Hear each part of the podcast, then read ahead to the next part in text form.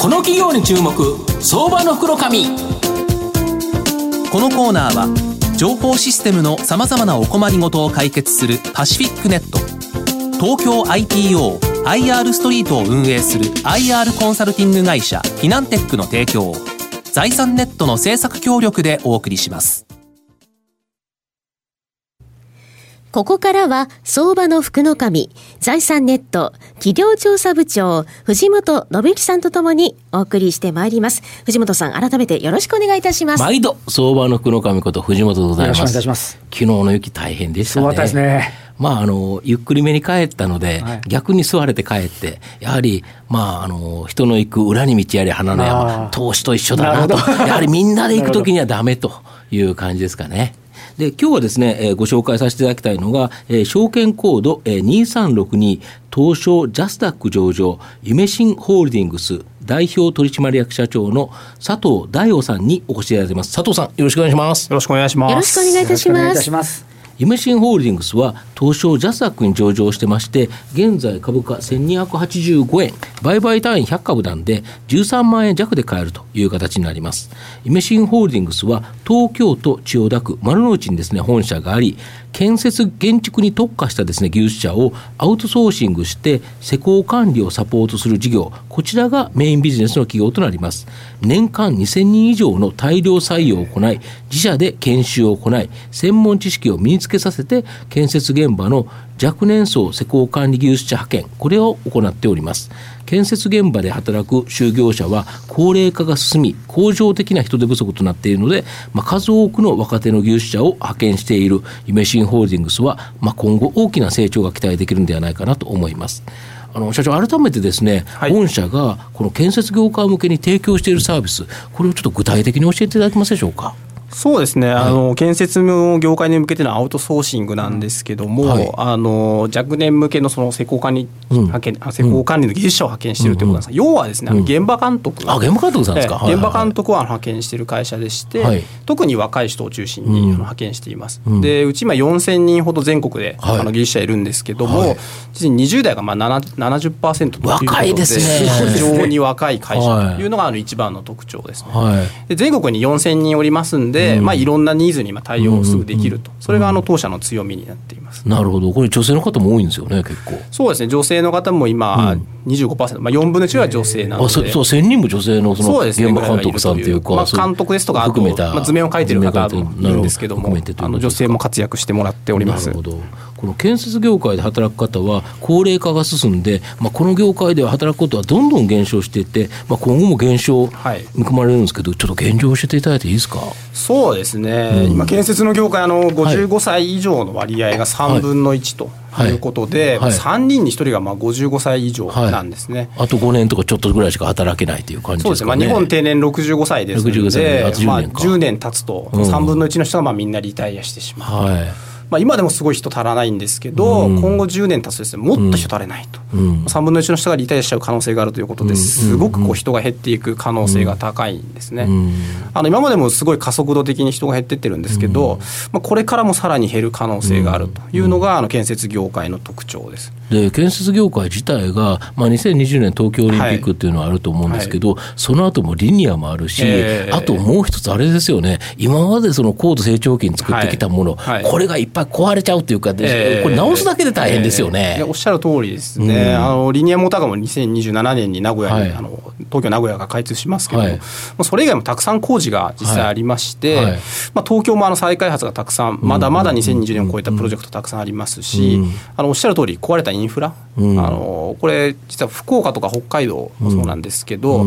あの最近当社ここ伸びてるんですが非常にあの老朽化してるオフィスが多くて、どんどんどんどん建て替わってるところが福岡とか全然ないんですよね。オフィスがもうないんですよ。うちも借りたいんですけどないくてですね、いいオフィスがないんですよ、こういうのはやっぱ建て替えていかなきゃいけないと、札幌の方もあの札幌オリンピックの時期にたくさん建ったものをまあ直さなきゃいけないということで、まあ、工事自体は非常に多い。もう2020年以降も多い。これはあの私だけじゃなくて各ゼネコンさんももうオリンピック以降も非常にプロジェクト多いなと。非常に強気のあのことを皆さんおっしゃってますんで。うん、とすると、そこで働く人がますます足りなくなってくる、10年経ったら3分の1の人は65歳以上になっちゃうわけですよね、はい、自動的に。そう、ね,、すると、なかなかそこから働くっていうのは苦しいからとい。うことですよね。はい。なるほど。あと御社の成長の源泉はもうこの数多くの方を採用できる採用力だと思うんですけど、はい、現在のですねあの採用の状況となんで御社がこれほどまでにですね、ええ、2000人も採用できるのかこれを教えていただけますでしょうか？はいそうですね。当社は毎年まあ2500名ほど採用させていただいてまして、日本でも有有数ですよね、トップ10に入るぐらいトップ10入りますよね。るんですけど、まあ、大体毎月200名ぐらいの方があの入社してきていただいてます、うん、で本社で今研修してるんですが、はい、丸の内の本社でもすごいわちゃわちゃ人がたくさんいるという状況でして、あの非常に丸の内って一番活気がある会社じゃないかなと思ってるんですけども、丸の内おっさんおっさんばっかしですからね。ざっくり言うとね。でまあ、そういう活気がある場であの同じ研修やってる場でですね採用もしてますので、うん、まあ、来る人があの実際自分がここで働けるんだっていうことを、ね、イメージしやすいっていうのは一つ大きいんじゃないかなと思います。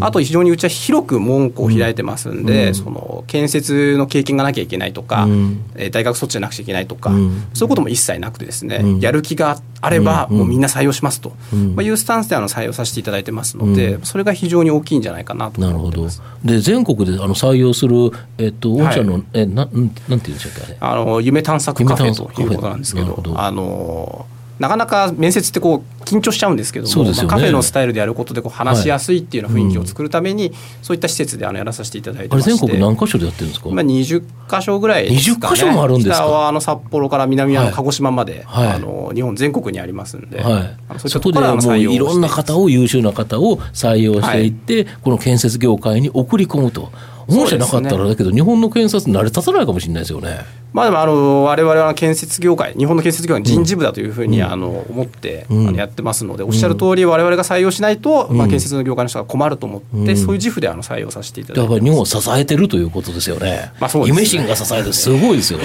ちなちなみに採用もすごい大変だと思うんですけど、これ研修して育てるっていうのも大変だと思うんですが、そのあたりはいかがなんでしょうか？これはあのお客さんの非常に理解もあってお客さんもかなり研修してくれるんですね、はい、技術的なことは非常にお客さんがあの研修をしてくれます、うん、でどっちかというとうちはあの人間力、うん、まあ、ちゃんと挨拶しますと。来てくださいとか朝来てねとか、うん、そういったことをたくさん教育してあの、あとお客さんにまあ技術的なことを教えてもらうというのはあの基本的なスタンスですね、